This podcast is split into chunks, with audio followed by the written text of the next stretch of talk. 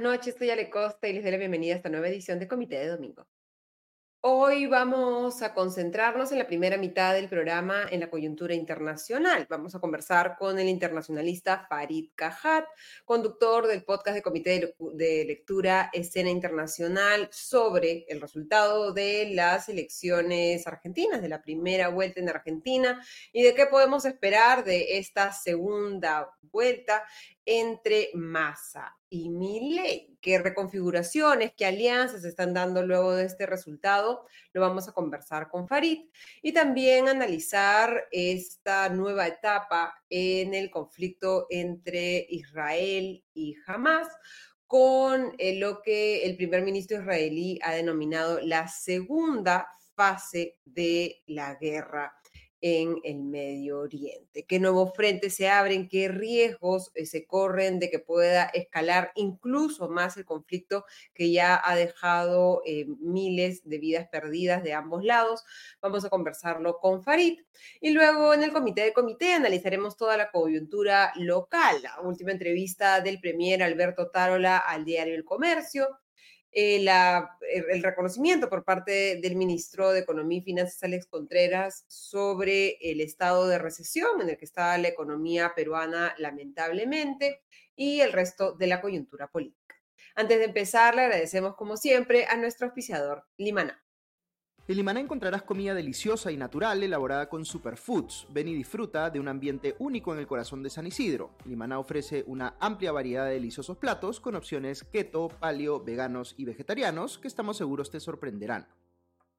Les agradecemos a todos y cada uno de ustedes por haberse sumado a esa transmisión y también por revisar e, el video luego de que lo colguemos en YouTube. Y los invitamos a evaluar, suscribirse a nuestros podcasts, el podcast político diario de Augusto Tausen, mi podcast de noticias económicas cada tarde y el podcast internacional de Farid Cajat. O si eh, también pueden suscribirse de manera totalmente gratuita al newsletter que elabora todos los días Diego Salazar con la noticia más importante del día y las sugerencias de lecturas tanto en medios locales como internacionales que no se pueden perder.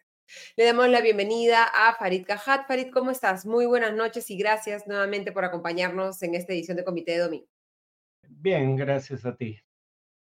Empecemos por Argentina. ¿Qué tan sorprendente ha sido el resultado de la primera vuelta argentina y qué tanta conmoción se ha visto hasta el momento en, eh, de cara a esta segunda vuelta que se disputará Sergio Massa, actual ministro de Economía del gobierno de Alberto Fernández, y Javier Milei de la Libertad de la Libertad Avanza, es el, el, partido de él, representante de una derecha más extrema que Patricia Bullrich, que queda fuera de la, de la contienda.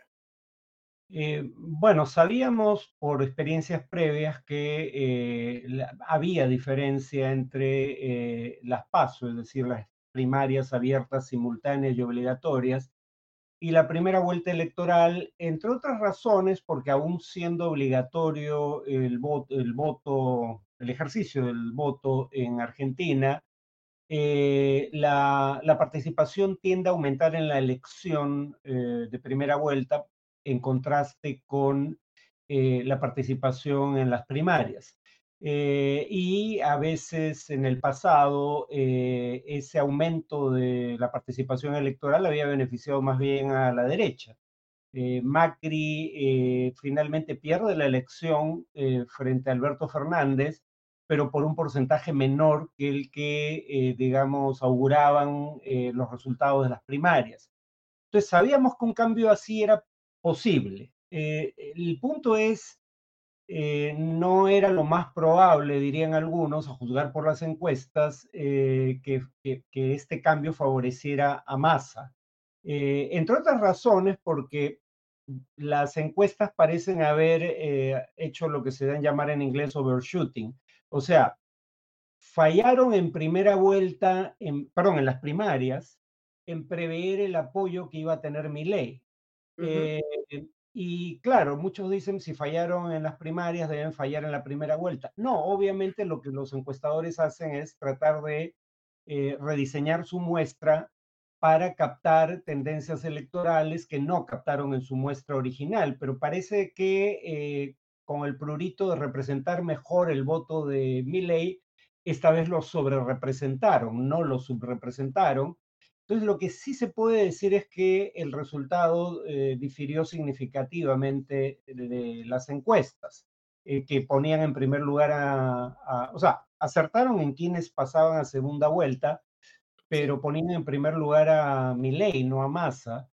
En cuanto a la segunda vuelta, ya hay las primeras encuestas y la verdad, eh, aunque Milei está, hay empate técnico, es la primera constatación, pero aunque Milei está ligeramente por encima de Massa, un punto en la primera encuesta que vi, eh, dado eh, que el peronismo tiene un equipo de campaña, digamos, monumental, cosa con la que no cuenta necesariamente Milei, y dado que la presión psicológica sobre Milei parece estar haciendo mella, a juzgar por su desempeño en algunas eh, entrevistas. Yo diría que la elección es abierta, ¿no? Puede ganar cualquiera de los dos. Eh, una de las grandes preguntas es que iba a ser por el cambio, esta coalición de derecha que llevó a las elecciones presidenciales a Patricia Bullrich, y al final ha sido eh, eh, un poco que, parece que ese juntos no, no se sostiene, ¿no? El junto por el cambio, más bien ahora están separados por no sabemos qué va a pasar, ¿no? Cuéntanos un poco cómo han sido, porque claramente la, la, el, a ley le convenía jalar a ese 23,83% que votó por, por Patricia Bullrich y tratar de sumarlo para ganarle a, Sergio Massa. Cuéntanos un poco cómo ha sido esa, ese acercamiento esa semana con Juntos por el Cambio, la participación del expresidente Mauricio Macri y también las reacciones tanto de aquellos que votaron por Juntos por el Cambio como por aquellos que votaron por, por ley. Sí, bueno, ahí la paradoja es la siguiente, ¿no? Juntos por el Cambio bien pudo haberse llamado originalmente Juntos contra Cristina, ¿no? Eh, y en general contra el kirchnerismo. Eh, pero Cristina Kirchner ha hecho cosas bastante inteligentes eh, desde que dejó el gobierno. la primera es no ser precandidata de su partido para, ser, para postular a la presidencia.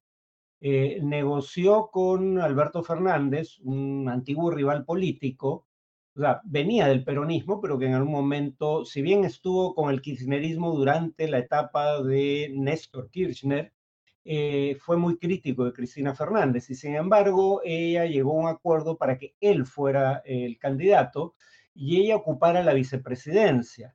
Em, ahora ni siquiera postula la vicepresidencia y prácticamente no ha aparecido en la campaña. Entonces, eh, cuando una fuerza política está cohesionada en contra de una candidatura que finalmente no existe, eso ya era un problema para Juntos por el Cambio, ¿no? En el caso de Milei, él también es un antikirchnerista, pero él cuando hablaba de la casta política para, a la cual denigraba, en un discurso claramente populista. Yo no entiendo por qué no se habla de Milei como populista y sí de Massa. Yo creo que los dos son populistas. De diferentes políticas, pero ahí ese es el punto común entre los dos. Sí, y además, eh, digamos, Milei a sus, a los, él llama a sus perros hijos de cuatro patas, a uno de sus perros lo llamó Murray por Murray Rothbard, eh, eh, digamos que es su, su mentor ideológico. Rothbard hablaba de un populismo de derecha de manera clara y explícita. Eh, pero en todo caso, mi ley, eh, como buen populista de derecha, eh, los populistas de izquierda hacen lo mismo. En esto, o sea, lo que tienen en común todas las definiciones de populismo es la idea de que el populismo es un discurso que segmenta a la sociedad en una élite autocomplaciente que utiliza el poder para beneficio propio, tanto élite económica como política, aunque mi ley no pone tanto énfasis en la élite económica como si hacía Rothbard, y el pueblo como un, todo relativamente homogéneo. Eh, en ese sentido, ley era antikirchnerista, pero también estaba contra Juntos por el Cambio, todos los que ya habían gobernado en los años previos. Entonces, ahora decir que eh, hubo dos tercios en favor del cambio, eh, olvidando que, digamos, hacía, usaba de punching bag un, saco de boxeo con la cara de, de el primer presidente de la Unión Cívica Radical, Alfonsín, o que acusó a eh, Bullrich de, haber asesinado niños, eh, porque ella tuvo un pasado en el peronismo de izquierda y parte del peronismo de izquierda formó una guerrilla que, practicó el terrorismo. Eh, claro, los montoneros, ¿no? El movimiento peronista montoneros. No es tan obvio que eh, el trasvase sea automático. Sí creo que la mayoría de los votantes de Bullrich van a preferir a Milley, pero la pregunta es si es suficiente como para compensar la ventaja con la que parte Massa y el voto que probablemente Massa obtenga de los otros dos candidatos, la candidata de izquierda y el candidato que a fin de cuentas también proviene de un peronismo crítico del kirchnerismo. Eh, entonces, por eso creo que eh, la elección sigue abierta. Dentro de Juntos por el Cambio hay cuando menos dos partidos eh, que, que, han recusado el llamado a votar por mi ley que hacen tanto Mauricio Macri como Patricia Bullrich. Y para muchos de los que han votado por mi ley también ha sido, algunos han reaccionado negativamente a este llamado, aunque entienden que es lo práctico y lo que se tiene que hacer en materia de votos, de, eh, digamos, esta alianza entre Macri y Milei cuando se identifica a Mauricio Macri como uno de los, eh, de las fuentes, de los generadores de la actual crisis argentina y la altísima deuda eh, extranjera que, que lamentablemente tiene ese país y que genera uno de los de la larga lista de problemas económicos en, en Argentina. Y, sobre la economía te quería preguntar, ¿no? ¿Qué, ¿Qué, tan importante crees que va a ser en esta segunda, en esa segunda vuelta? Sergio Massa es el actual ministro de Economía y por lo tanto responsable directo de que no se hayan solucionado hasta el momento los, los problemas de inflación, de, caída de, del desplome del peso constante, de los límites a las exportaciones. En este momento no hay gasolina en los, en los grifos.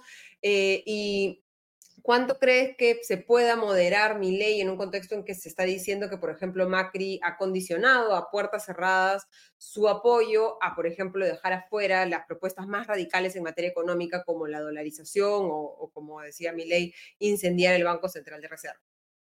Bueno, el, es impresionante que Massa tenga posibilidades de ganar, ¿no? Tiene 140% de inflación. La inflación era menor que cuando él, o sea, porque claro, uno puede decir, él entró a mediados del año pasado al Ministerio de Economía, entonces no es responsable de todos los desaguisados que ha hecho el peronismo en el gobierno, porque él solo está en el, último medio año en el cargo. Eh, perdón, entró a mitad de este año, mitad de este año, no del año pasado. Pero eh, el punto es que desde que él entró al cargo, eh, la situación se ha deteriorado. La inflación eh, está en tres dígitos, 140 prácticamente.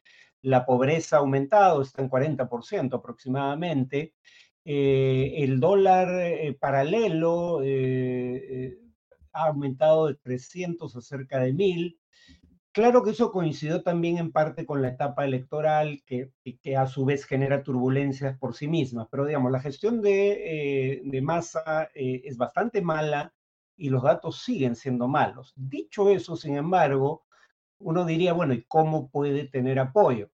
Bueno, porque Argentina mal que bien tiene un estado de bienestar que con todos sus bemoles eh, transfiere recursos o eh, subsidia el consumo de servicios públicos de la población.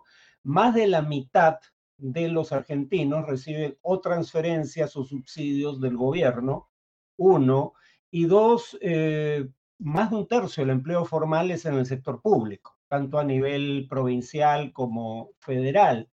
Eh, y claro, cuando mi ley dice que va a recortar en 15%, 15 puntos del producto, si mal no recuerdo, el gasto público, eh, de donde pecatamea. O sea, va claro, eso significa despidos, ¿no? En, traducción directa. Claro, va a despedir. No lo dice, pero cerrar ministerios y qué se hace con toda la gente que trabaja en los ministerios. Exacto.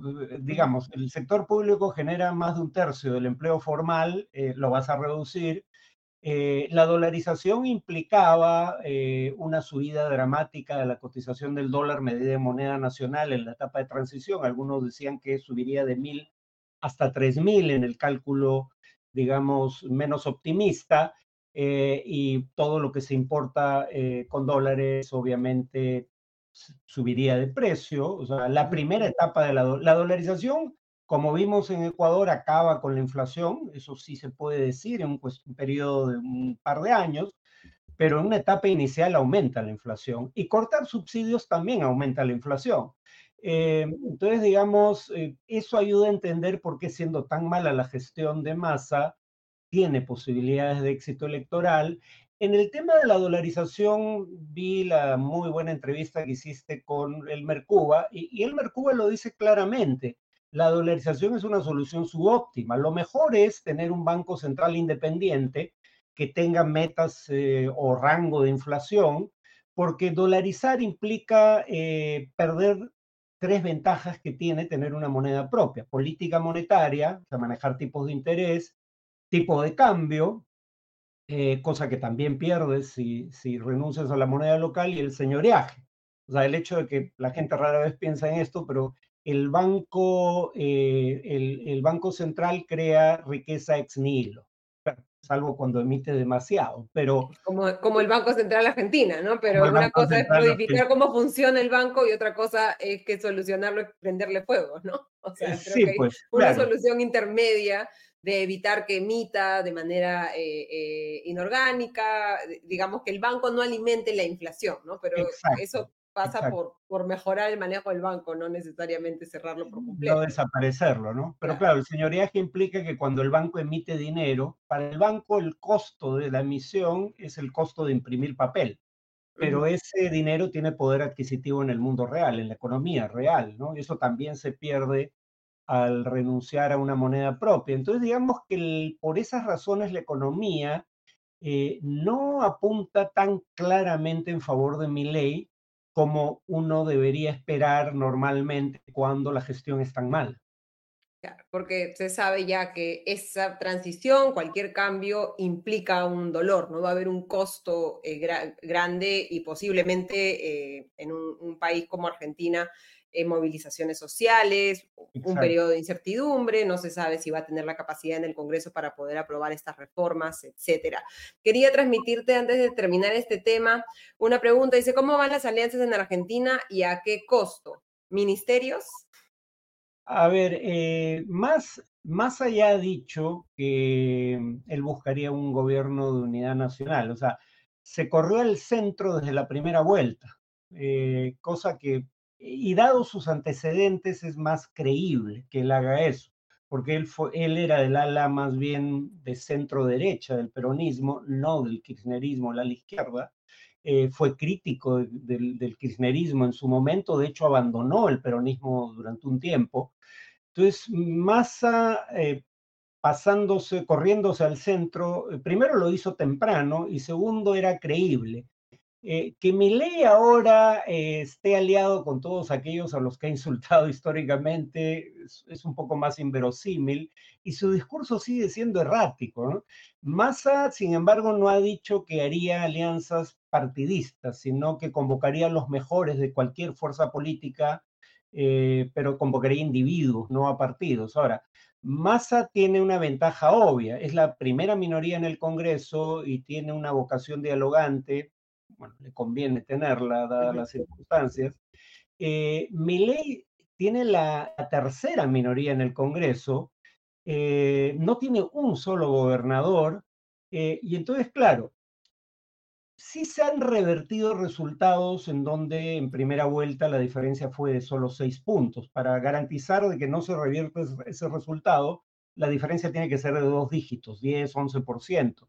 Entonces, ley puede ganar. El tema es que eh, incluso si gana, eh, dada la naturaleza de sus propuestas, dado que no tiene mayoría propia en el Congreso, ni es evidente que pueda forjar alianzas que le den mayoría, dado que no tiene gobernadores, eh, dado su estilo confrontacional, el problema con él sería de gobernabilidad en la eventualidad de que gane. Y creo que muchos están teniendo eso en cuenta ahora, digamos, ahora que hay que decidir, ya no es un, votar por mi ley ya no es un voto de protesta, ahora es votar por elegir un presidente y algunos podrían recular eh, ante el personaje.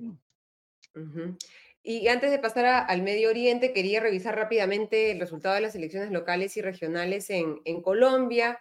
Que se está interpretando como una derrota eh, electoral de, Gustavo Petro, ¿no? Luego de que su candidato perdiera eh, la disputa por la alcaldía de Bogotá, que va a quedar en manos de Carlos Fernando Galán. Eh, ¿cómo, ¿cómo, ves un poco, ves esto como una derrota de Petro? ¿Cómo queda el presidente colombiano después de esas elecciones locales y regionales? No, no he visto resultados desagregados, pero eh, era previsible, ¿no? Aquí las encuestas parecen haber acertado. O sea, eh, la intención de voto de, de la coalición de Petro eh, es más o menos, era más o menos similar a la aprobación de su gestión presidencial, aproximadamente un tercio. tal vez sea la primera fuerza política del país, pero claro, cuando eres un presidente que polariza, eh, no basta con ser la primera minoría, tienes que tener más apoyo que tus rivales y no lo ha tenido. Ahora, eh, la oposición es variopinta. ¿no? Eh, Bogotá es importante porque Bogotá fue gobernada por el propio Petro, era un baluarte de la izquierda. Y, y, si bien había una, digamos, una persona de izquierda a cargo, no era del partido de Petro, hasta donde recuerdo, ¿no?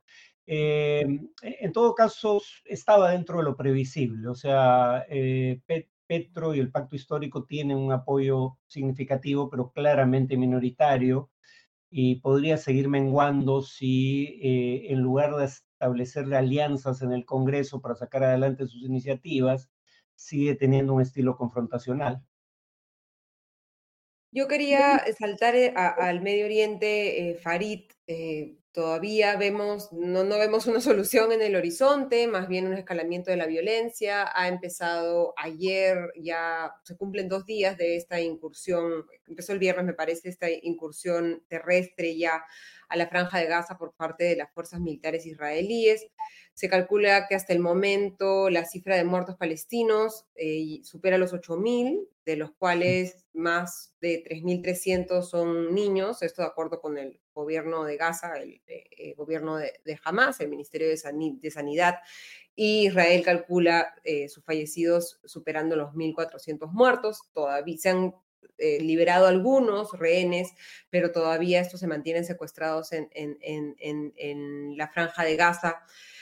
Eh, y se abren nuevos frentes, ¿no? Se ha informado sobre eh, intercambios de, municiones en, la frontera con el Líbano, con Hezbollah. No vemos una solución. ¿Cómo ves, cómo describirías tú lo que han sido estas últimas dos semanas y cómo ha evolucionado el conflicto y las reacciones también internacionales que ya hemos visto a los líderes globales tratando de posicionarse de alguna manera en, esta en este, en este conflicto entre, entre Israel y Hamas? A ver, eh, si bien los datos de muerte son del gobierno de Hamas en Gaza, eh, habría que decir que en el pasado eh, sus cifras fueron bastante cercanas a las que luego de los hechos estimaba Naciones Unidas. Por ejemplo, en 2014 y en el caso de Israel, las, bajas también las conocemos por información oficial, es decir, en ambos casos estamos eh, aceptando información de parte, pero como digo, en el caso de Hamas, eh, pese a todo lo que se puede decir de esa organización, en el pasado no ha eh, inflado esas cifras.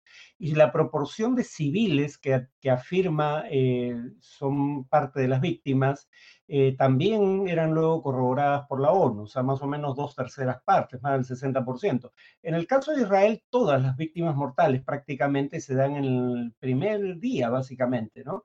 Los ataques horrendos de Hamas del 7 de octubre. Casi todas las víctimas mortales se producen ese único día, eh, mientras que las víctimas en Gaza están aumentando día a día.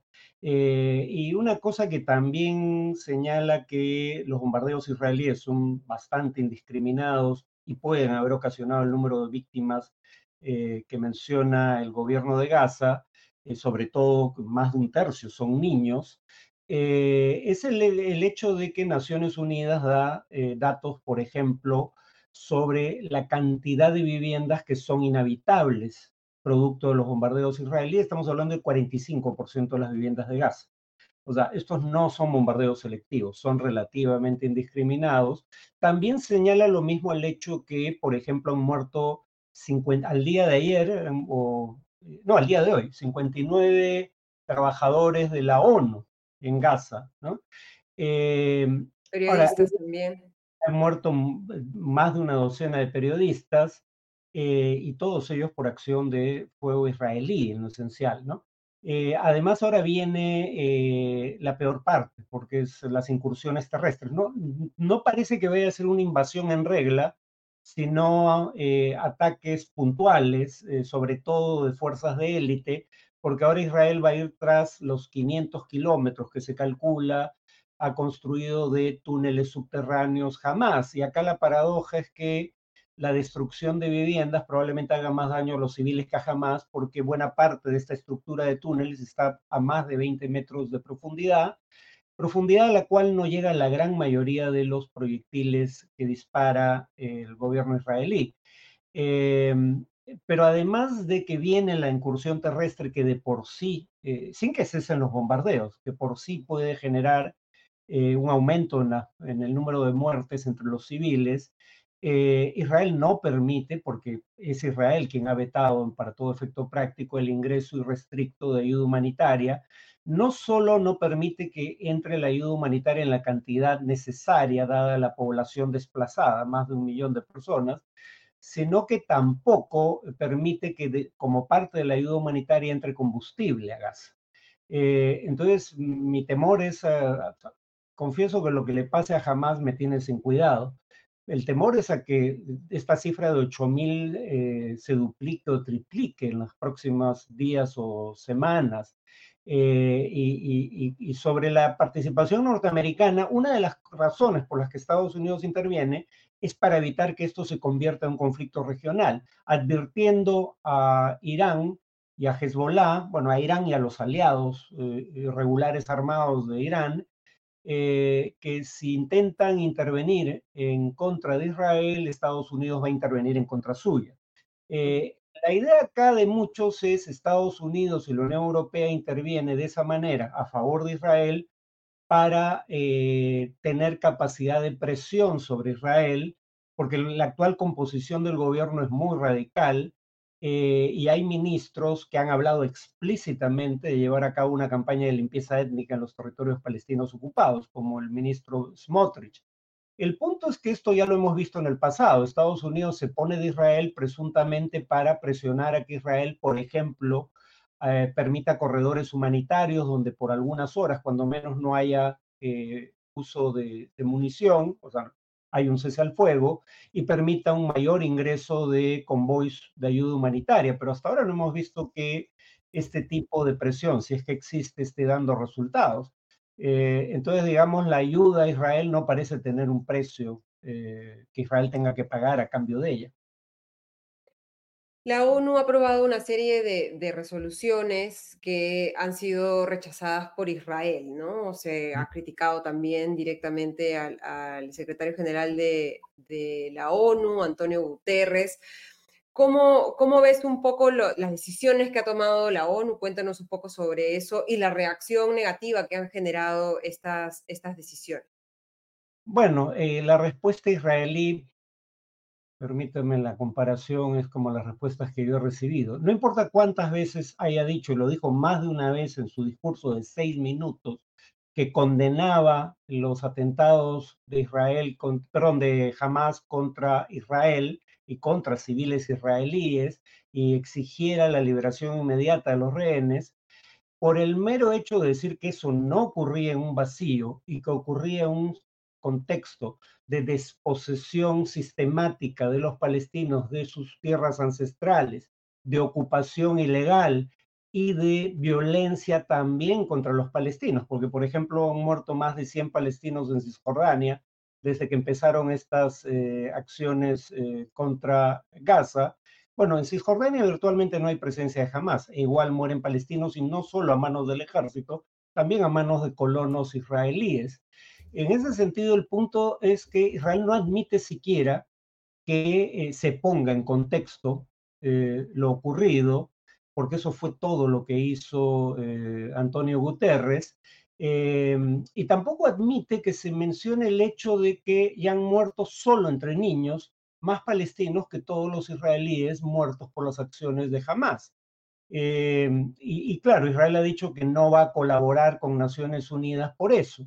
Em, y, claro, el problema cuál es aquí, que la única instancia de Naciones Unidas que podría obligar a, Israel, o por lo menos que podría aprobar sanciones contra Israel en caso de incumplir mandatos de la ONU, es el Consejo de Seguridad, pero el Consejo de Seguridad no puede, históricamente, eso no es algo de la última coyuntura, no puede aprobar nada contra Israel porque Estados Unidos veta cualquier intento de criticar, condenar o sancionar a Israel. Esta semana la, reina Rania de Jordania dio una entrevista a CNN eh, en la que, eh, con, Cristiana Mampur, en la que ha señalado que existe un doble rasero, ¿no? En cómo se, se mira a Israel y cómo, y cómo se mira a Gaza. Eh, que, que líderes de Jordania den este tipo de declaraciones, que se estén em, em, dando estos intercambios de cohetes en, otros, en otras fronteras de Israel, siente que estamos yendo hacia un conflicto más amplio o eh, que estas declaraciones o este apoyo de los Estados Unidos respecto a las acciones que tomaría si es que esto escala, eh, si es que alguien más se suma en contra de Israel, puede llevar a calmar un poco las aguas. ¿Cómo, cómo ves? ¿Estamos cerca de una solución? Lo que el, el eh, episodio al que hemos entrado va a durar durante un tiempo, vamos a ver incursión eh, eh, terrestre por un tiempo más, o estamos a punto de entrar a, un nuevo, peor o mejor capítulo. No, mi temor es que esto vaya a empeorar, pero sobre todo para la población de Gaza. Respecto a lo del doble estándar, es evidente para mí, ¿no? cuando Corea del Norte infringe sus obligaciones bajo el Tratado de No Proliferación Nuclear, y eh, infringe resoluciones del Consejo de Seguridad de la ONU, el Consejo de Seguridad aprueba sanciones económicas contra Corea del Norte. Cuando Irak invadió y anexó Kuwait, no solo se, aprobaron sanciones económicas, se aprobó el uso de la fuerza contra Irak para obligarlo a abandonar Kuwait. Cuando Rusia invade ilegalmente Ucrania y anexa parte de su territorio, como Rusia es miembro permanente del Consejo de Seguridad, no se le puede aplicar sanciones en el Consejo de Seguridad porque puede vetarlas pero le aplican sanciones los países de la OTAN, la Unión Europea eh, y el Grupo de los Siete. Cuando Israel incumple, y son innumerables casos eh, de incumplimiento de resoluciones del Consejo de Seguridad de la ONU, no hay consecuencia alguna.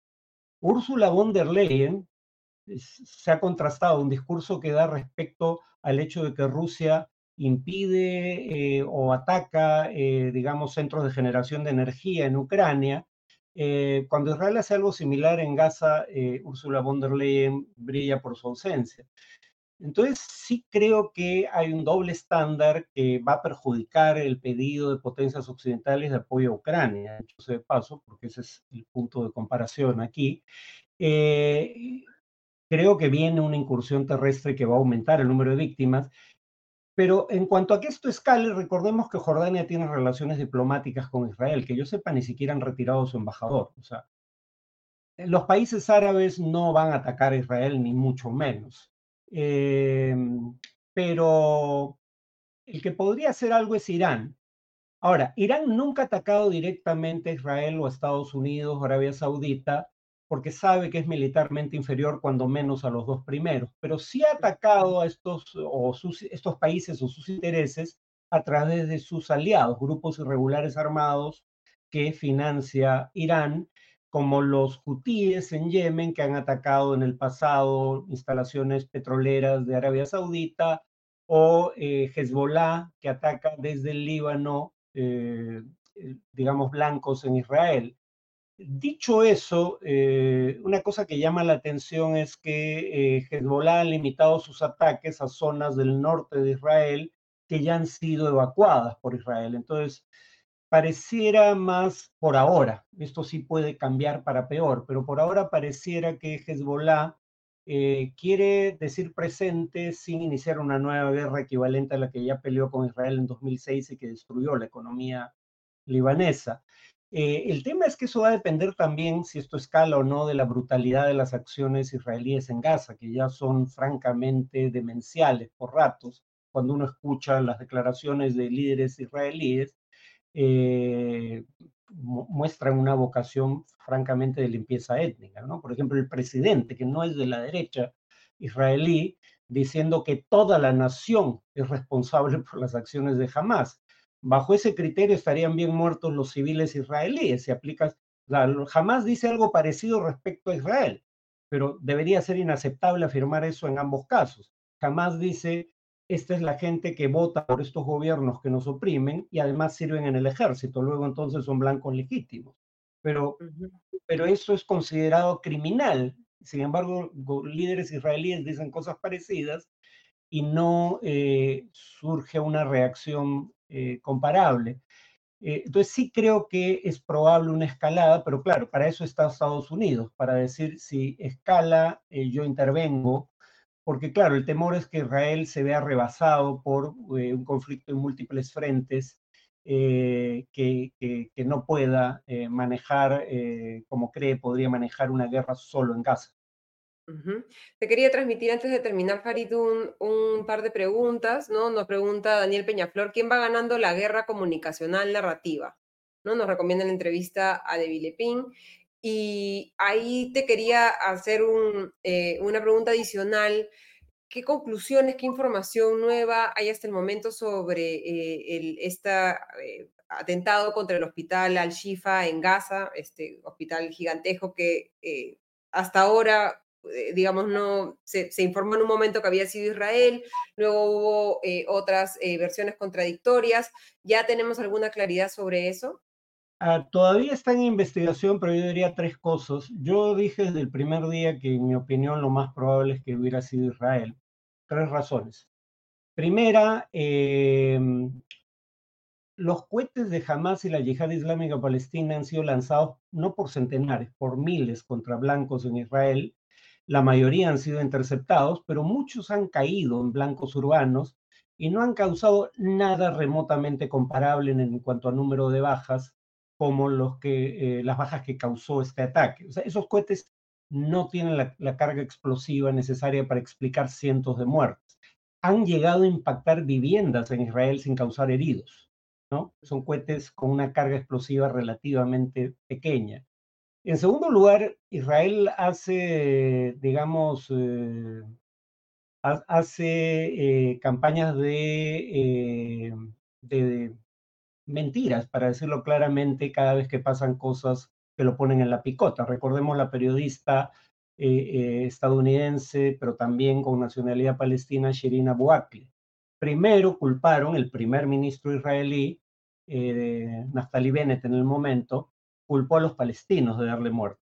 Luego el ministro de Defensa, Benny Gantz, dijo que podía haber sido los palestinos como podían haber sido soldados israelíes, que el tema era confuso, y finalmente admitieron que fue un soldado israelí, pero decidieron que había sido en contexto de fuego cruzado y no iban a investigar, por ende, eh, el hecho. Eh, no hubo fuego cruzado, hay testimonios de prensa que lo indican.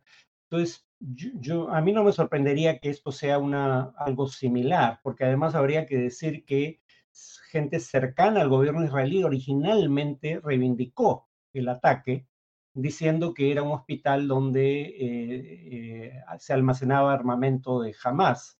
Eh, luego dijeron que no habían sido ellos, pero la primera respuesta fue esa. Y hay un artículo reciente del New York Times que sugiere que nuevamente lo más probable es que haya sido un misil israelí. Y la última pregunta, Farid, ¿por qué el pueblo palestino no entrega a Hamas? Por lo contrario, no dicen nada si Hamas está haciendo tanto daño al pueblo palestino. Bueno, eh, uno, em, Hamas también tiene labor de beneficencia, o sea, precisamente porque Israel tenía cercado por aire, mar y tierra Gaza y restringía el ingreso de víveres, mucha gente depende de la ayuda social del gobierno que encabezaba Hamas. Eh, e, en, segundo lugar, eh, ¿qué se supone que hicieran los palestinos? O sea, eh, jamás ejerce su dominio de Gaza de manera autoritaria. ha torturado y asesinado rivales políticos, lo hemos visto en el pasado. y, por último, Israel, con todo su aparato de inteligencia, una de las inteligencias más sofisticadas del mundo.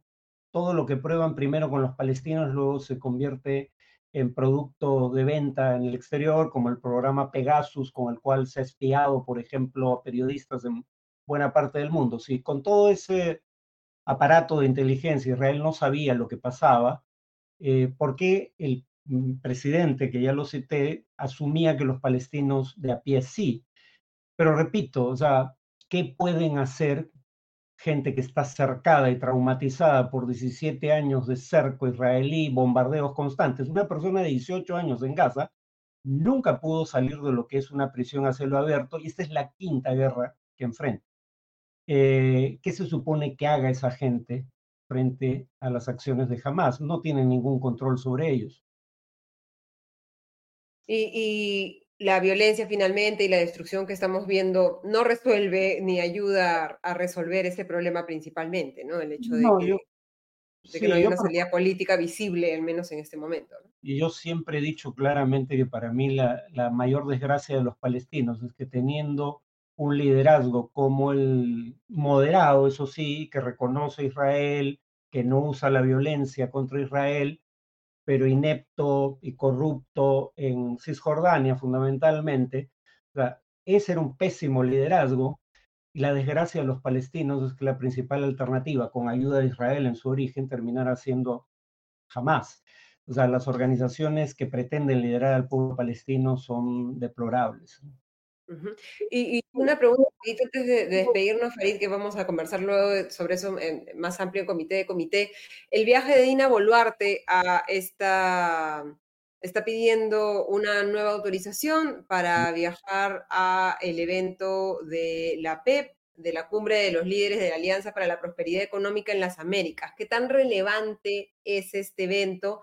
Y, que, y este pedido de, viaje en un contexto en el que además a mediados de este mes de noviembre, que ya empieza en unos días, se va a dar la cumbre mundial, no de la PEP, sino de la APEC, ¿no? del polo de, de, de, esta alianza en la que el Perú debería recibir la presidencia de, la APEC, la presidencia pro tempore. Sí, uno, eh, es, de dudosa constitucionalidad eh, que ella viaje sin dejar a alguien encargado de la presidencia. No se puede gobernar por vía remota. Eh, primer problema, ¿no? Eh, o sea, porque además está viajando con una frecuencia inusitada, una vez por mes prácticamente. Dos, algunos de sus viajes han sido absolutamente inútiles. la agenda de Lazo, un presidente que está a punto de dejar el gobierno, era una agenda mucho más recargada durante las sesiones de la Asamblea General de la ONU que la agenda de Boluarte. Nadie sabe qué obtuvimos de ese viaje.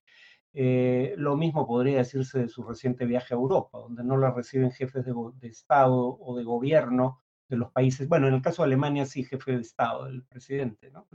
de los países que visita y tampoco tiene una reunión propiamente dicha con el Papa. Eh, y tres, la gente la bueno, la gente no la quiere en el gobierno, pero ya que está en el gobierno, la quiere resolviendo los problemas locales, ¿no? No son populares tampoco sus viajes, así que no entiendo por qué insiste. Eh, quiere buscarla, claramente quiere buscar afuera la legitimidad que no le concede su propio pueblo, pero claramente no lo está obteniendo, entonces no veo por qué insiste en, eh, en viajar bajo esas circunstancias. Vamos a ver si el Congreso le aprueba este pedido y si pide también la, autorización para viajar a la PEC. Muchísimas gracias, Farid, por habernos acompañado nuevamente en Comité de Domingo. Que tengas excelente resto de la noche y una increíble semana. Gracias. Buenas noches, Ale. Muchas gracias. Y ahora pasamos al comité del comité. Le damos la bienvenida a Augusto Tausen y a Diego Salazar para analizar los principales temas de la semana. Augusto, Diego, ¿cómo está? Muy buenas noches. Hola, hola, hola. Diego, ¿algo en los dominicales que, que querramos destacar? Sí, ha habido una denuncia en punto final, una serie de ollas comunes de comedores populares que como recordará, como recordaremos, fue una promesa, un eslogan de campaña del candidato, del ahora alcalde, entonces candidato de la, alcaldía de Lima, eh, López Aliaga, que la municipalidad iba a asumir esos comedores populares que iba a aportar los alimentos eh, necesarios y de hecho iba a mejorar las dotaciones que recibían. Antes esos comedores populares dependían del MIDIS y hay una denuncia en punto final diciendo que esto no es así, que de hecho ahora reciben menos alimentos y de peor calidad, a lo que la municipalidad no ha, no ha tardado en responder y a través de Twitter ha publicado un tweet, eh, un, o, bueno, Twitter ahora ex y, otra, y también Facebook me parece, en, el que, en donde dicen que van a, denunciar penalmente por difamación agraviada a la periodista Mónica Delta, a la producción de Punto Final y a quienes resulten responsables. Eh, eso por un lado. Por otro lado, hay una denuncia de Panorama en la cual parece que desde, desde enero, o sea, desde que ingresó la actual eh, ministra de Cultura, ha habido una serie de cargos que se han desdoblado y se han tercerizado. Le hace, eh, por ejemplo, eh, un puesto que está, se, se, creó, se crearon dos puestos para cumplir el mismo trabajo, que además era un trabajo que ya existe una persona en staff dentro del, del ministerio que debía cumplir este, ese puesto era en concreto para hacer análisis de pagos fiscales o algo así. Y en ese caso eran dos puestos de 21 mil soles cada uno y había otra serie de puestos que se habían hasta triplicado para, ¿no? Se había dividido en tres el trabajo que hasta ese momento hacía una sola persona. no, no, de hecho sí. Y de hecho se estaban duplicando puestos, o sea, eh, funciones que ya existían y que estaban cubiertas se habían transformado en nuevos puestos para realizar las mismas funciones.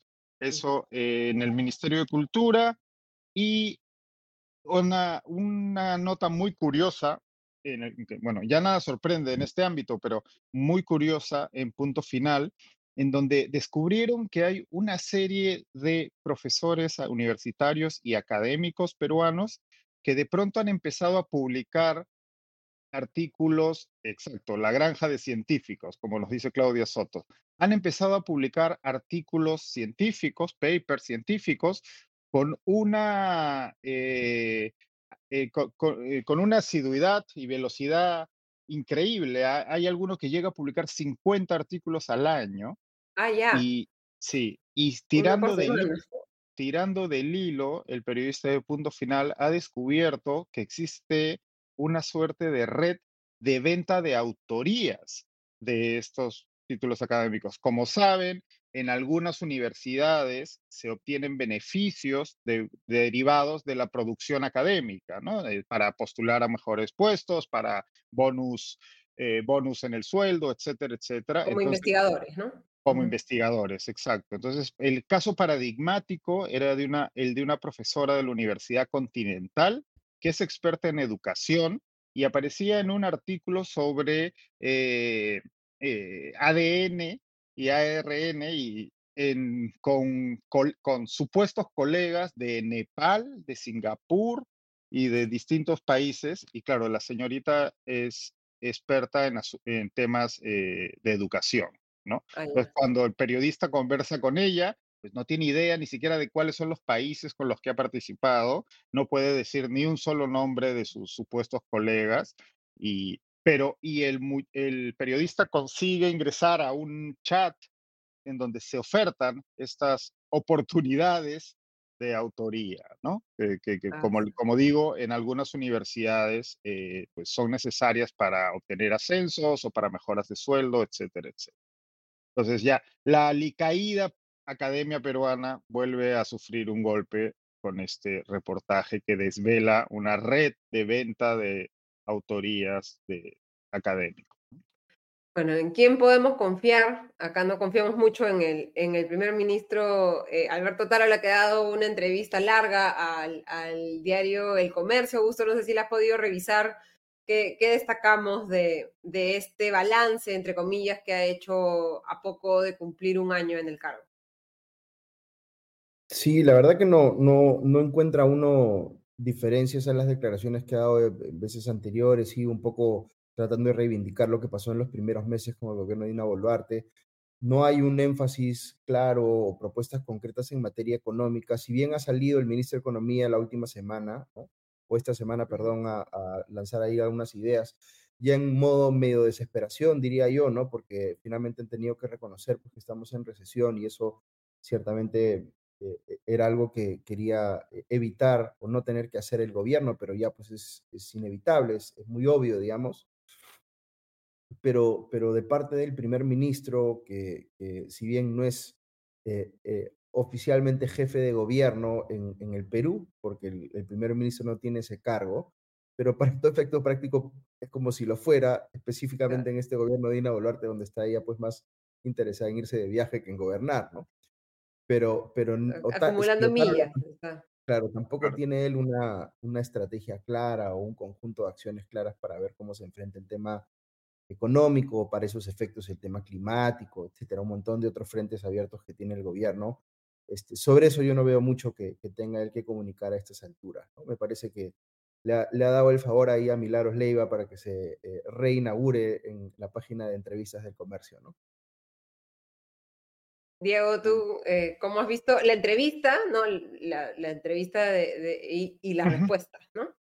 Bueno, la entrevista, como bien dice Augusto, pues ha sido un paseo, ¿no? O sea, es, similar a la, a la, que le hizo Fernando Vivas en RPP, ¿no? Parece que los periodistas en el Perú, cuando tienen enfrente al, ministro, al premier Hortárola, eh, han decidido bajar la cabeza y pasar por buenas las tonterías, las mentiras y tonterías que dice, ¿no? Hay un par de momentos en que Milagros Leiva juega, al menos en la transcripción que vemos, ¿no? Porque no sabemos en realidad cómo es esa entrevista, cómo ha ocurrido esa entrevista en persona, pero al menos en la transcripción dice, ah, se hace la indignada, ¿no? Y intenta este, contradecirlo, pero tampoco es que tampoco es que repregunte demasiado, no, sea, todos conocemos de sobra la calaña de periodista que es Milagros Leiva y la vergüenza que significa que haya regresado al comercio.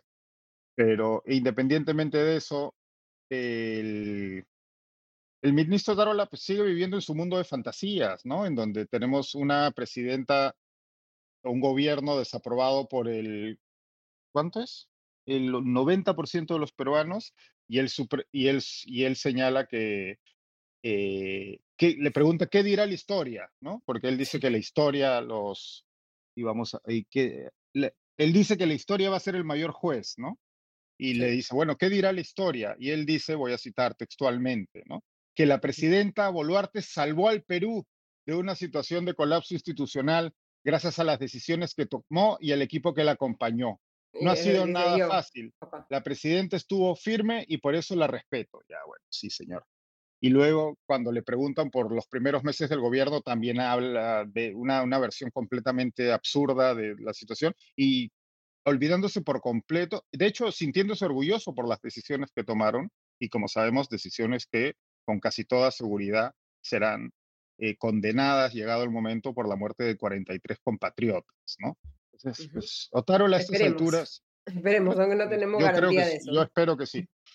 Eh, el, el, primer, el primer ministro Tarola a estas alturas es un, como bien dice Augusto, en realidad es el poder. Dina, uh -huh. la presidenta Boluarte, está más ocupada en ver si se toma una foto con Mickey Mouse y luego con Joe Biden uh -huh. y poco más, ¿no? No hay mucho que comentar. Si, si, hay un cambio o un reconocimiento, no sé si adrede o, o que se le haya escapado a Tarola, porque cuando dice eh, el Perú se salvó gracias a las decisiones que tomó Dina Boluarte. Estuvo firme. Eh, digamos, bueno, ahora este, sí tomó, claro, ¿no? se está autoinculpando. Ajá. O sea, más allá de lo que, de cómo se resuelva legalmente el tema, está diciendo que en su criterio sí hubo decisiones que tomó directamente la presidenta, que es distinto, eh, entiendo yo, a la versión que dio ella tiempo atrás de que ella no sabía y no tenía comando. Uh -huh. No creo que sea un, o sea, una cosa es lo que dice ante la fiscalía y otra cosa es lo que dice eh, Otárola en una entrevista. Cuando mañana le repregunten al respecto, dirá que no, que eso uh -huh. no fue así y que lo han malinterpretado, ¿no? De la misma manera ahora que dice que lo persiguen y sigue sin dar explicaciones respecto a la señorita que sigue, que ha cobrado de nuestro dinero y que es su, su amiga y por qué estaba su auto en, su vecindario y etcétera, etcétera, ¿no? Y, si, y sigue defendiendo que ningún ministro de nuestro gobierno ha hecho nada indebido. Bueno, pues ya, ya se les están acumulando las denuncias, ¿no? Dice, no, ah también eh, perdóname Ale, creo que en Cuarto Poder me parece haber visto un reportaje sobre el seguimiento que le hace la, mm. eh, aparentemente la DINI a la ex asesora de Dina Boluarte, Grika Sayak.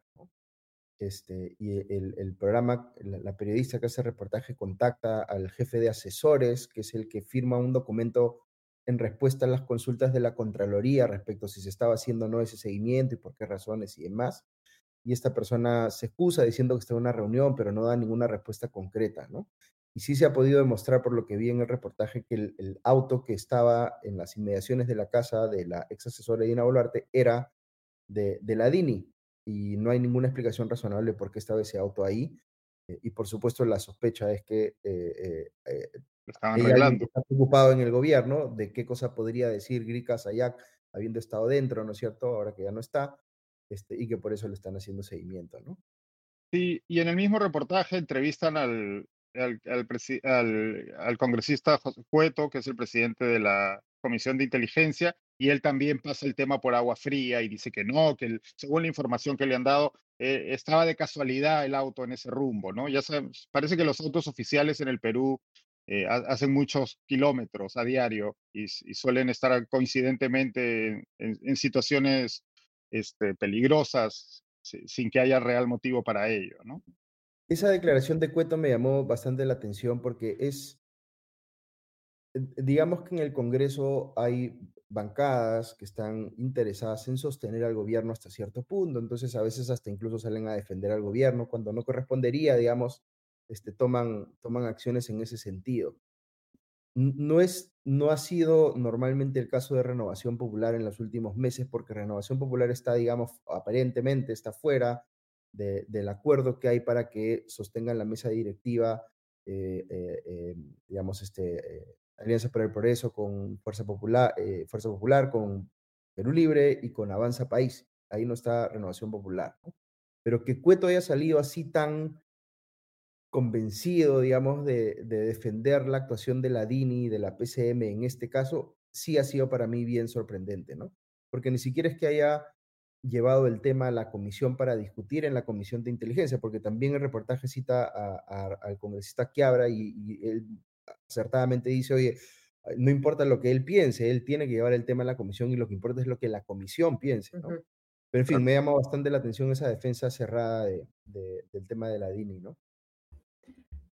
Pero parece que en el tema de, los viajes eh, no, la van a apoyar tanto, ¿no? El congresista Alejandro Muñante de Renovación Popular ha dicho que está en contra de la autorización del viaje a la presidenta Dina Boluarte y que cuando se debatió y aprobó la ley que permite que viaje, sobre la cual ya hemos conversado sobre las, la larga lista de observaciones si es que, sobre si es su constitucionalidad o no, creo que coincidimos todos en que efectivamente es inconstitucional, lo que se ha debido hacer, una reforma constitucional para permitir su, su viaje.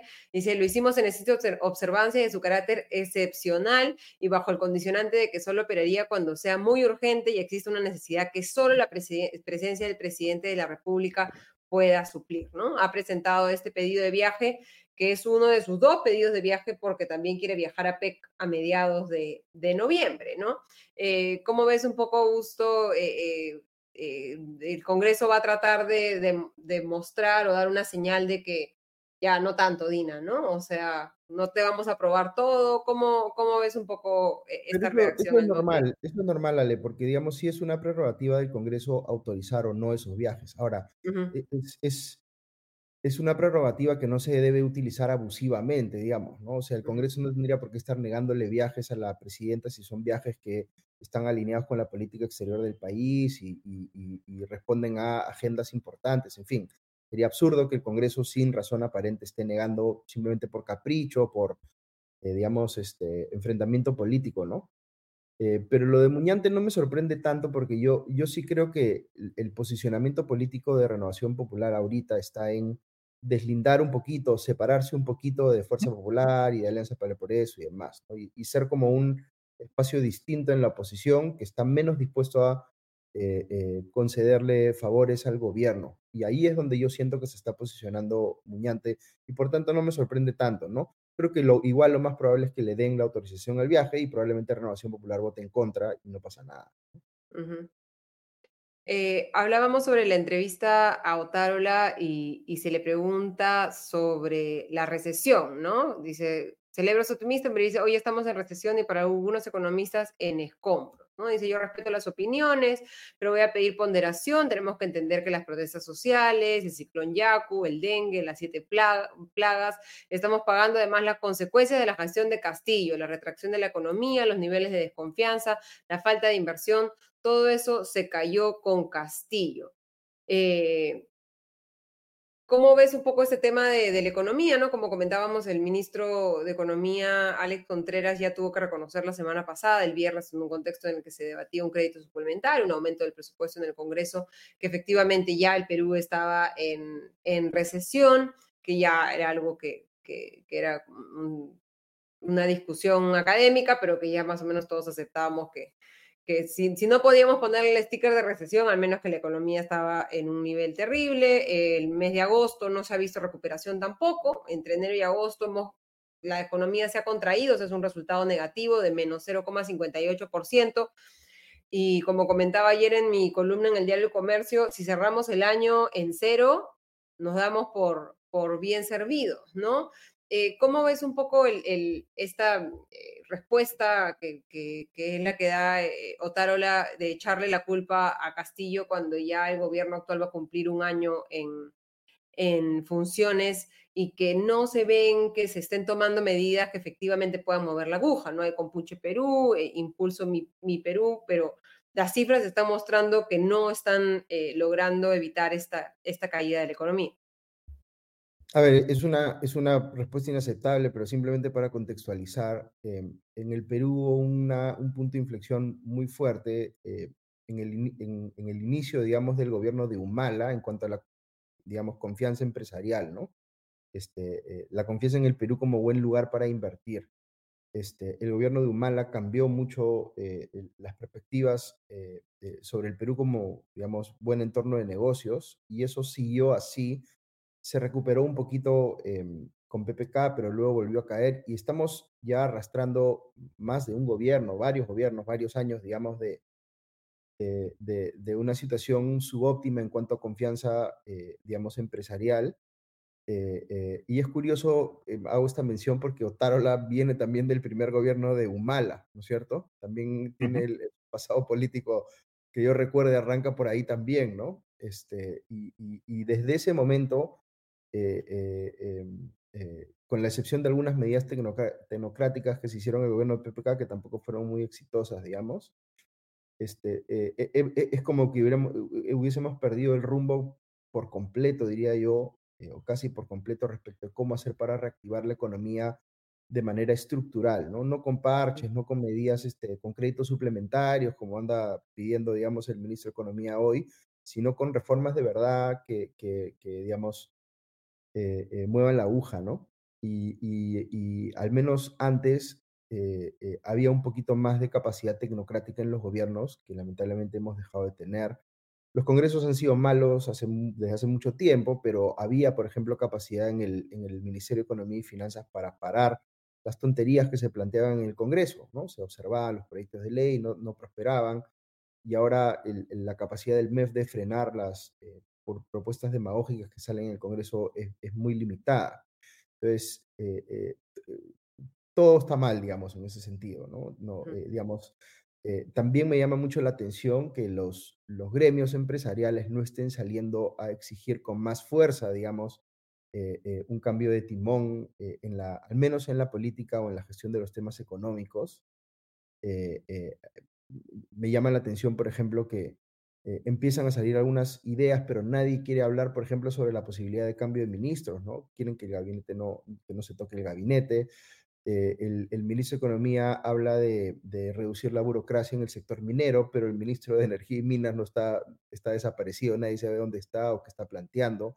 Entonces, no hay una acción coherente de parte del gobierno para implementar medidas que realmente muevan la aguja en el tema económico y, y a Otárola parece que el tema tampoco le importa tanto, ¿no? Sus intereses o sus prioridades están en otro lado él no es el que está liderando eso, eh, le ha dejado un poco ese espacio al ministro de Economía, pero el ministro de Economía tampoco está suficientemente empoderado y no parece tener tampoco muchas ideas, ¿no? Entonces el tema está muy, eh, está suelto y nadie parece interesarse en, hacer cambios relevantes ahí, ¿no? Claro, y el riesgo ahí es que si no recuperamos crecimiento, va a incrementarse la pobreza de todas maneras, eh, van a, dejar de, crecer los ingresos, eh, más familias peruanas no van a tener con qué cubrir su canasta básica y, es una situación bastante eh, preocupante. Si nos acostumbramos a este, bueno, lo que se prevé este año, que es al menos un crecimiento nulo o tal vez una contracción, para el próximo año un crecimiento de 2%, que es crecer nada, ¿no? Como se ha dicho esta semana también, como han dicho muchos economistas esta semana, si nos acostumbramos a esos niveles, estamos, estamos fregados, ¿no? Se necesita un electroshock, ¿no? Y, el ministro Contreras ha dicho que la próxima semana se van a analizar, un, se van a presentar algunas medidas que se están coordinando con el Ministerio de Trabajo incluso.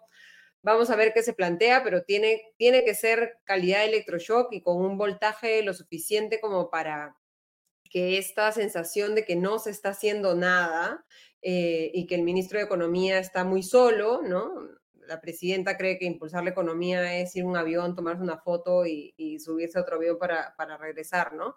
Y, eso no es eh, reactivar la, la, economía, ¿no? Sí, hay que atraer inversión extranjera, hay que fomentar la inversión privada, pero tienes que ir a la razón, al motivo de por qué eh, las empresas no están invirtiendo, ¿no? Y esa es la incertidumbre política y la incapacidad general de, este gobierno, creo, de, encontrar algún rumbo, de plantear algún rumbo en, general, ¿no? El tema de los trámites mineros, claro que se repite todos los gobiernos, todos los gobiernos plantean lo mismo, cambios a contrataciones y adquisiciones del Estado y ahora sí vamos a poder destrabar los proyectos, también se dice cada, cada año más o menos, ¿no? Entonces se necesitan cosas nuevas, ¿no? Y esperemos que, que se vea esa creatividad y ese sentido de urgencia, porque no, no es un momento este para, para estar tranquilos y esperar a que las cosas retomen, retomen el rumbo naturalmente, ¿no? y, ojalá, Ale, que no estemos subestimando el, impacto del niño, ¿no? Que encima con toda esa situación crítica tal cual es, que tengamos encima un, porque hoy día también me parece haber visto a uno de los dominicales están incrementándose las, las, estimaciones de probabilidad de un niño de mayor impacto, ¿no? Entonces, eso también puede ser muy eh, eh, eh, duro con la economía, por supuesto, además de todas las otras afectaciones que puede generar, ¿no? Entonces, creo que ahí sí se armaría, digamos, una, una tormenta muy complicada de, manejar, digamos, si es que además de la, de la marcha subóptima de la economía nos golpea pues un niño fuerte, ¿no? Sí, la Comisión Multisectorial encargada del Estudio Nacional del Fenómeno del Niño ha publicado el viernes ¿no? su comunicado oficial número 17 en el que calcula las posibilidades de que el niño eh, en el Pacífico Central sea en el verano fuerte, es de 49%, eh, ¿no? Y que el, eh, y que el, para el próximo verano de 2024, en promedio, las magnitudes más probables del niño costero, como les decía, son fuerte 49% y moderada 47%, ¿no? Entonces, se incrementan las posibilidades de que sea un niño fuerte. Parte del crédito suplementario que se ha aprobado debería ir a eh, acciones de prevención, pero ya estamos a finales de octubre, ¿no? Y nuestro Estado y nuestro aparato público no se caracteriza por hacer las cosas rápido, ¿no? Entonces, posiblemente estemos llegando muy tarde y tengamos que lamentar nuevamente el efecto negativo sobre producción, un sector agrícola que ya está eh, en, negativo gran parte del año, ¿no? Este año en lo que va del año ha caído más de 3% el sector agropecuario, el sector pesca más de 28%, el sector manufactura casi 7%, el sector construcción más de 9% entre enero y agosto. Las cifras son terribles, son sectores que generan empleo y de los cuales dependen los ingresos de muchos peruanos Así que no es solo un tema de, las empresas, sino un tema de, todos eh, los peruanos y del precio de los productos agrícolas, ¿no? Si, si se afecta la producción, van a volver a subir los alimentos, tenemos nuevamente inflación y, la, y el manejo económico se complica, ¿no? La situación es, es compleja y, esperemos que, se vea esa, urgencia y esa receta que se plantee para, para, para salir del hoyo, ¿no? Eh, eh, la otra medición que teníamos, el, tema, otro tema de la semana es la encuesta del Instituto de Estudios Peruanos, del IEP, que no nos trae ninguna sorpresa, ¿no, Diego?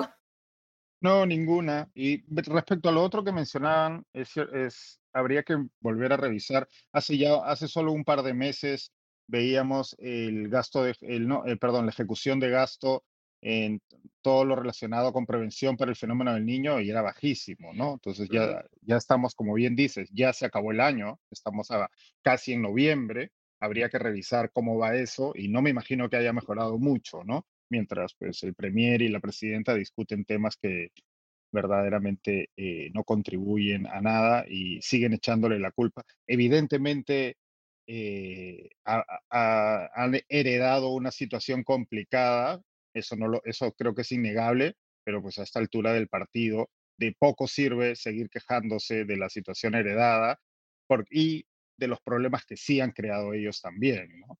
Entonces, la encuesta pues ratifica lo que ya sabíamos, ¿no? Estamos ante el gobierno más impopular de, no sé, que Toledo está, alcanzó esta impopularidad en algún momento. No, no estoy seguro, no lo recuerdo. Eh, pero es el, probablemente el gobierno más impopular eh, desde el regreso a la democracia, ¿no? Una, la presidenta Boluarte es desaprobada por el 84% de los peruanos, es una barbaridad. Eso se condice con el Congreso, que es desaprobado por el 90% de los peruanos. La fiscal de la Nación, ¿no? La otra gran protagonista del acontecer político diario, 65%, nadie cree en las instituciones de este país, ¿no? Entonces, tenemos, se nos están juntando los, los, se nos están juntando las fichas para una situación muy complicada de cara a los próximos años, ¿no? Eh, a la espera de ver qué ocurre en las elecciones del 2026. Que, ni, que ni me hagas acordar qué viene, porque de verdad y, y esto, y bueno, y además, todo lo que estábamos hablando respecto a la situación económica también está reflejado en, el IEP, en la encuesta del IEP, ¿no? Siete de cada diez peruanos siente que la situación política del país le afecta principalmente en su economía, ¿no? Entonces, la ciudadanía también tiene, eh, digamos que también eh, adjudica responsabilidad por la situación económica a los nuestros líderes políticos, ¿no? El 16% en su trabajo, 11% en el que me siento muy identificada, aunque también lo siento en los otros, en su tranquilidad emocional.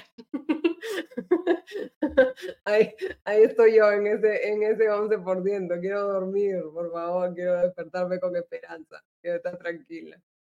Bajar mi consumo de manzanilla para tratar de, de sobrevivir a, a este país. Y también se pregunta en la encuesta sobre la posible institución de los miembros de la Junta Nacional de Justicia, ¿no? El 74% cree que afecta a la democracia en el país. ¿Crees, Augusto, que, que el Congreso, luego de que la Comisión de, de Justicia aprobara este informe, que, que, que es como como cuando uno va al, al, Kentucky Fried Chicken, ¿no? Y este, te dice, ¿quieres papas chicas? No, quiero papas grandes. Allá le cambio su pedido, pasas y te dan tu pedido nuevo, ¿no? Aquí le dijeron, le presentaron a la Secretaría Técnica, a la Comisión de Justicia el informe, le dijeron, oye, este, no hay este, argumentos para destituirlo. Ah, no, pero yo quiero destituirlo. Ah, ya, dame unas horitas, te cambio el informe, lo aprueban por mayoría en la Comisión de Justicia y eso está yendo al Pleno del Congreso. ¿Crees que esta velocidad con, o, esta, digamos, eh, total... Ojo, dime, dime, Se, ha parado, pareciera, porque no, esto, eh, la de hecho, con la velocidad que venía, lo previsible era que se intentase votar a, los dos, a los dos días, el jueves pasado, y de momento no sabemos cuándo se va a votar, ¿no? Lo cual me imagino que está siendo objeto de negociaciones a la interna de los partidos porque no deben tener, a la interna de las bancadas, eh, porque no deben contar con los votos, ¿no? Yo no le, yo no le adjudicaría este, este, este cuadro, esta pregunta en concreto, es una de esas que yo tomaría con pinzas, porque claro, eh, en encuestas anteriores hemos, sabemos que la ciudadanía no ha estado no sabe siguiendo, qué es la, no conoce sabe este qué es la Junta tema, no sabe ese tema, y dada la inmensa impopularidad del Congreso, creo que cualquier cosa que provenga del Congreso va a ser eh, calificada como negativa por la gran mayoría de los peruanos. ¿no? Entonces, Ujú. es- esta respuesta, pese a que yo puedo coincidir con ello, creo que me la tomaría con pinzas. ¿no? Ujú. ¿Augusto? Sí, yo iba a hacer un comentario en el, en el mismo sentido, ¿no? Em, eh, salvo que este, se me esté pasando ahí algo en la, en la letrita chiquita, em, si esta pregunta se le está haciendo, o sea, creo que esta pregunta debería tener una previa sobre si, si la persona que responde conoce o no conoce, digamos, el tema, ¿no? Em, quizá eso daría información un poquito más interesante sobre lo que la, la gente puede estar pensando, pero mi sensación en general es que la gente no entiende eh, a, eh, a profundidad, digamos, qué es lo que está pasando con la Junta Nacional de Justicia, porque es efectivamente un tema bien complejo, ¿no? Em, Ujú. yo, yo, yo aquí respondería que sí, si me encuestaran a mí, eh, que indudablemente afecta a la democracia, ya lo he comentado explícitamente en el podcast varias veces. Em, creo que lo que va a terminar pasando, o sea, me parece que la, no, digamos, estoy aquí especulando, ¿no? Pero lo que yo pensaría que se está negociando ahorita está entre, entre sacar a una persona o sacar a tres, digamos, o a cuatro, Ujú. no a los siete, ¿no? Creo que el, el- el- el escenario más probable está o, o entre que saquen solamente a Inés Tello con el tema de la, eh, la edad, De que ya pasó los ujú. 75 años y haciendo esta interpretación de que eso ya debería eh, llevar a la vacancia eh, automática. Eh, y, la, y la otra cosa que escucho es que podrían, además de Tello, sacar a dos o tres personas más, eh, probablemente relacionado con este supuesto intento de, de presión sobre la eh, Corte Suprema, que el propio presidente de la Corte Suprema ha negado, pero igual Y que, en el, y que en la investigación no se ha encontrado ninguna prueba ni indicio de que ¿no? efectivamente se haya dado. ¿no? Claro, pero el, el Congreso ya está en este plan desde hace mucho tiempo y respecto de un montón de temas, ¿no? No, no esto tampoco es nuevo, Mi opinión es la realidad. de que si tienen una facultad de sanción política, eso significa que pueden hacer lo que les da la gana. ¿no? Tienen que sustentar, no tienen que respetar el debido proceso, nada. Y esto, si ustedes se ponen a pensar, viene desde los procesos de vacancia iniciales. ¿no?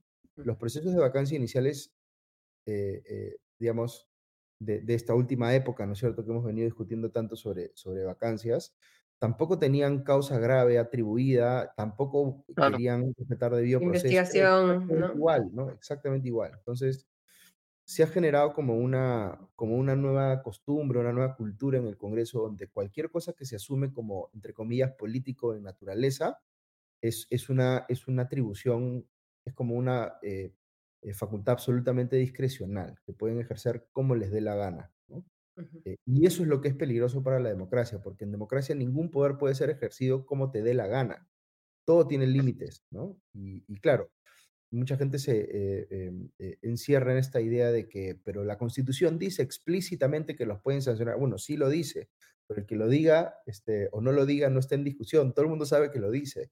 La pregunta es cómo puede ejercer esa facultad, ese, ese, ese poder de poder eh, destituir, digamos, a un miembro de la Junta Nacional de Justicia. No se ejerce en el vacío. Hay un montón de reglas aplicables vinculadas al debido proceso, vinculadas a la tipicidad, en fin, un montón de cosas que se tienen que respetar, porque el Congreso no tiene un poder eh, absoluto, ¿no? Y, hacia eso lamentablemente están yendo o queriendo ir ellos, ¿no? Si quería, eh, me dicen, dar un golpe de Estado no es motivo de vacancia, creo que no estabas incluyendo la vacancia de Pedro Castillo en tu comentario, ¿no, Augusto? No, me estaba refiriendo a las vacancias iniciales, Sí, o sea, a, a- a- a- los procesos de vacancia de PPK, de Vizcarra, a, e- a esos me refería, ¿no? Donde también lo que se discutió en ese momento fue este, la incapacidad moral permanente es, es un concepto que no requiere justificación de causa, sino que Ujú. si a mí me parece, entonces aplico. Si conseguimos los votos, vamos. Así es. Y eh, están a ahorita tratando de conseguirlos. lo de ahora es la, es- es- sigue un poco de esa misma lógica, ¿no? No tengo que sustentar nada. Simplemente lo puedo hacer, lo- porque lo puedo hacer, lo hago. Eh, y para ir terminando, Augusto, hiciste uno de tus podcasts esta semana sobre la salida de Carlos Añaños de Avanza País, ¿no? Eh, un poco cuéntanos cómo, cómo estás analizando este tema. para nadie es sorpresa que, que tiene intenciones de, de postular a la presidencia? ¿Crees que es porque prefiere ser eh, cabeza de ratón que cola de león? ¿Cómo va un poco la, decisión de, de, Añaños? A ver, para mí, yo no he conversado personalmente con él, pero para mí es bastante obvio que quiere ser candidato a la presidencia y está viendo cómo se acomoda, ¿no? Este, eh, el, el, el, hecho de que esté buscando militancias, ¿no? Que lo haya hecho antes con, con Avanza País, es una buena señal, ¿no? Es una señal de que quiere estar en el partido político, tener cierta eh, eh, participación o, inclusive cargos directivos internos como para ir, digamos, haciendo vía partidaria antes de lanzarse a la candidatura. Eso es, eso es algo bueno, pero claro, se metió él originalmente en el partido de Hernando de Soto, seguramente porque congenió, habló, tuvo algún tipo de vinculación con Hernando de Soto y se convenció Fernando Soto perdió la elección y se mandó a mudar, ¿no es cierto? O sea, ya no se interesó más del partido. Perú, no, este número nuevo, no, se ha equivocado de teléfono. Y, que es una cosa bien extraña, porque es como que ha dejado descolocados también a los miembros de su bancada, ¿no? Que están en esa bancada por él, ¿no? Y él ya no está. Entonces yo no sé qué, qué relación habrá entre, entre los miembros de la bancada y la actual dirigencia del partido. En fin, es una cosa este, eh, extraña, pero no inusual en el caso de la partidocracia peruana. Pero, pero parece que Añaño se ha dado cuenta pues que ese no es el vehículo correcto para él. Eh, yo sabía que estaba él ya teniendo conversaciones desde hace algún tiempo con el Partido Morado.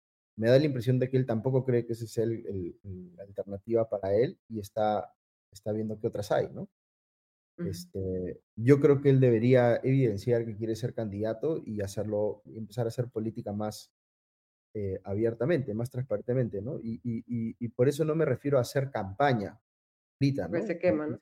Me refiero a hacer política, es decir, a participar en debates públicos, a asumir posición, a decir dónde está parado en tal o cual tema, ¿no?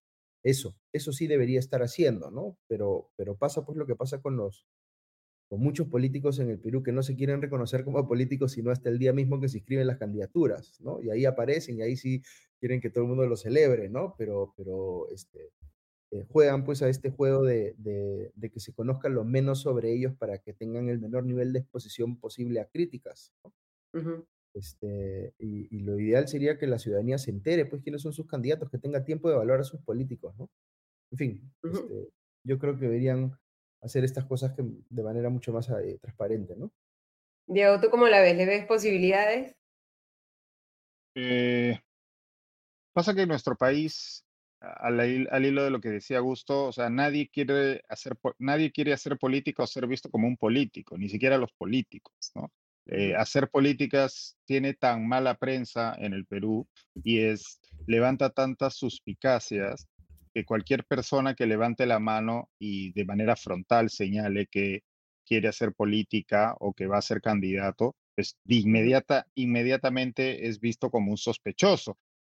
Esto por un lado, no le podemos echar la culpa a la ciudadanía por esas sospechas, porque pues, todos conocemos nuestra clase política, pero por el otro lado, como bien dice Augusto, es nefasto para una democracia, porque claro, la idea es que sepamos quiénes son nuestros candidatos y sepamos quiénes son nuestros políticos y conozcamos sus posiciones y qué defienden, ¿no? Porque en ese, en esa, en ese empeño por guardarse hasta el último, precisamente para no quemarse o para no ser visto con suspicacia, no, luego no sabemos, no sabemos qué es lo que defienden o, qué, o a qué atenernos, y los propios candidatos utilizan también eso porque son capaces de defender eh, una cosa y la contraria en días consecutivos, ¿no? Entonces, claro, estamos ahí entrampados. La ciudadanía, lo veíamos en las cifras de confianza, ¿no? Las cifras no, la ciudadanía no confía en los políticos. Y de hecho, hacer política, pensar que alguien quiere hacer política, es inmediatamente sospechoso. Porque, ¿por qué quiere hacer política? ¿Para qué quiere hacer política? ¿no? Y, no tenemos, y no tenemos organizaciones partidarias eh, que ayuden a eso tampoco, ¿no?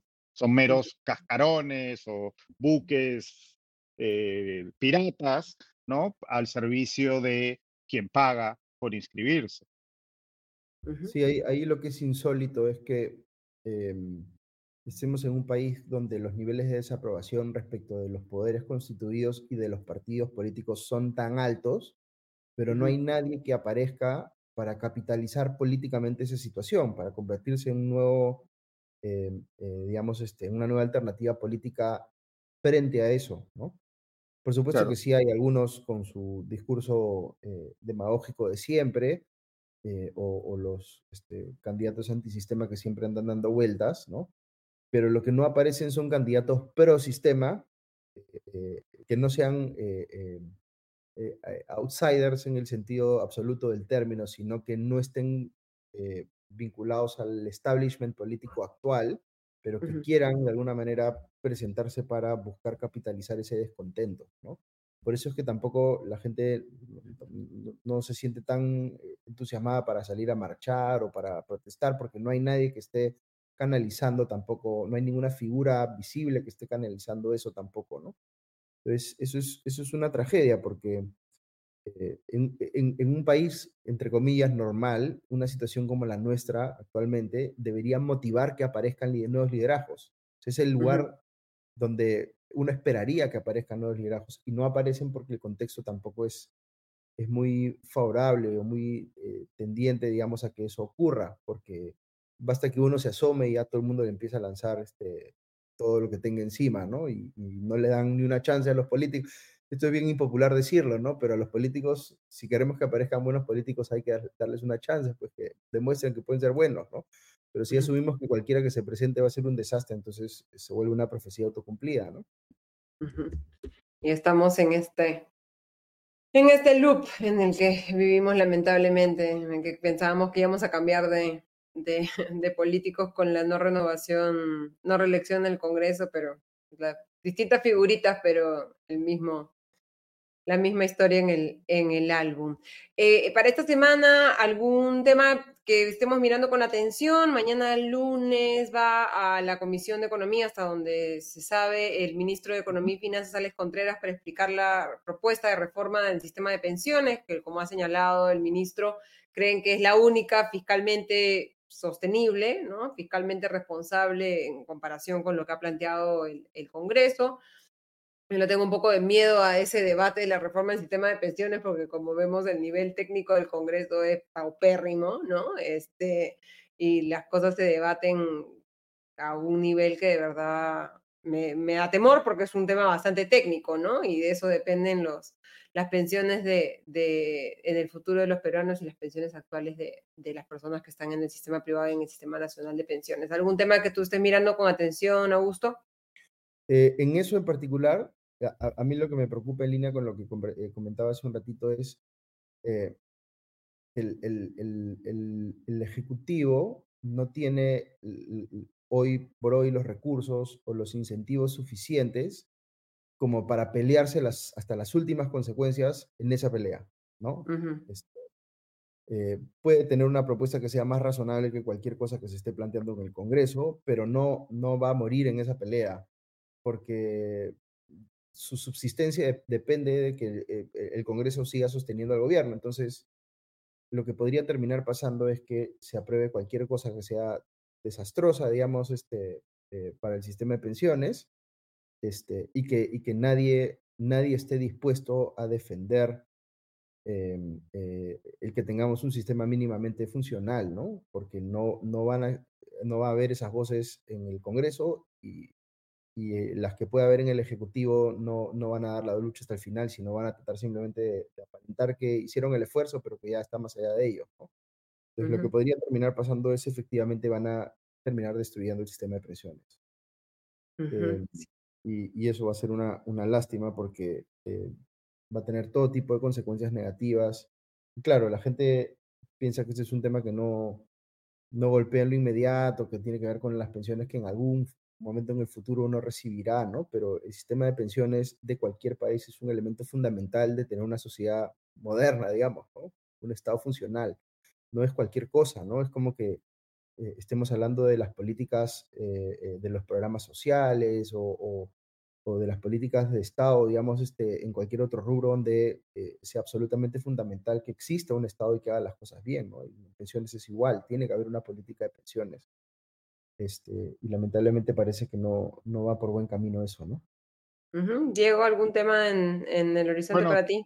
Bueno, veremos qué ocurre con eh, la autorización al, eh, al viaje presidencial. Yo en línea con Augusto pienso que se la darán, aun, aunque haya resistencias como la expresada por el congresista Muñante, Renovación Popular, a ver cuándo se programa la votación eh, respecto al informe que recomienda suspender a los, eh, perdón, eh, no suspender, destituir a los, a los miembros de la JNJ, de la Junta Nacional de Justicia, y luego, bueno, el Frente Internacional, ¿no? Este, como bien comentabas con, con, con Farid. Eh, las elecciones en Argentina están complicándose para mi ley.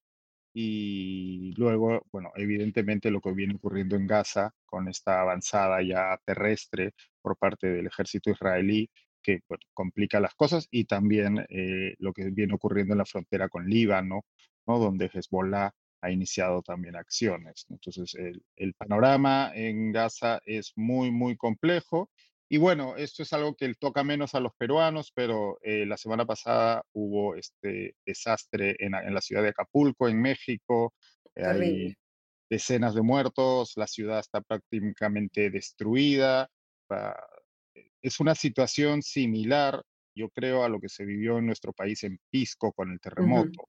¿no? Es una ciudad, y en este caso además es una ciudad que era un motor económico del país, por, conocida por el turismo y que va a tardar mucho, mucho tiempo en recuperarse y que además esta, esta situación ah, eh, de futura reconstrucción abre puertas para la corrupción, para el lavado del dinero, etcétera, etcétera. Entonces va a ser bien interesante ver cómo afecta esto a la economía y la situación del país ¿no? en México. Perfecto. Bueno, muchísimas gracias, Augusto. Muchísimas gracias, Diego. Los libero para que pasen el resto de su domingo. Augusto se va a dormir para mañana levantarse temprano para terminar el podcast. Diego también se levanta temprano para hacer el newsletter, a los cuales los invitamos a suscribirse de manera gratuita. Muchísimas gracias, Diego. Augusto, buenas noches. Chao, buenas bien la semana. Adiós. Además de suscribirse de manera gratuita al newsletter que elabora Diego Salazar todas las mañanas, de lunes a viernes, te pueden suscribirse a nuestros servicios de podcast, el podcast político de Augusto Tausen, mi podcast de noticias económicas y el podcast de noticias internacionales de Farid Cajat. Déjennos un like, por favor, a este video y pues, si no lo han hecho todavía, suscríbanse a nuestro canal de YouTube, compartan este contenido con quien crean que pueda eh, ayudarle a entender un poco mejor la coyuntura internacional y local. Les agradezco nuevamente por habernos acompañado esta noche. Hasta el próximo domingo. Hasta entonces.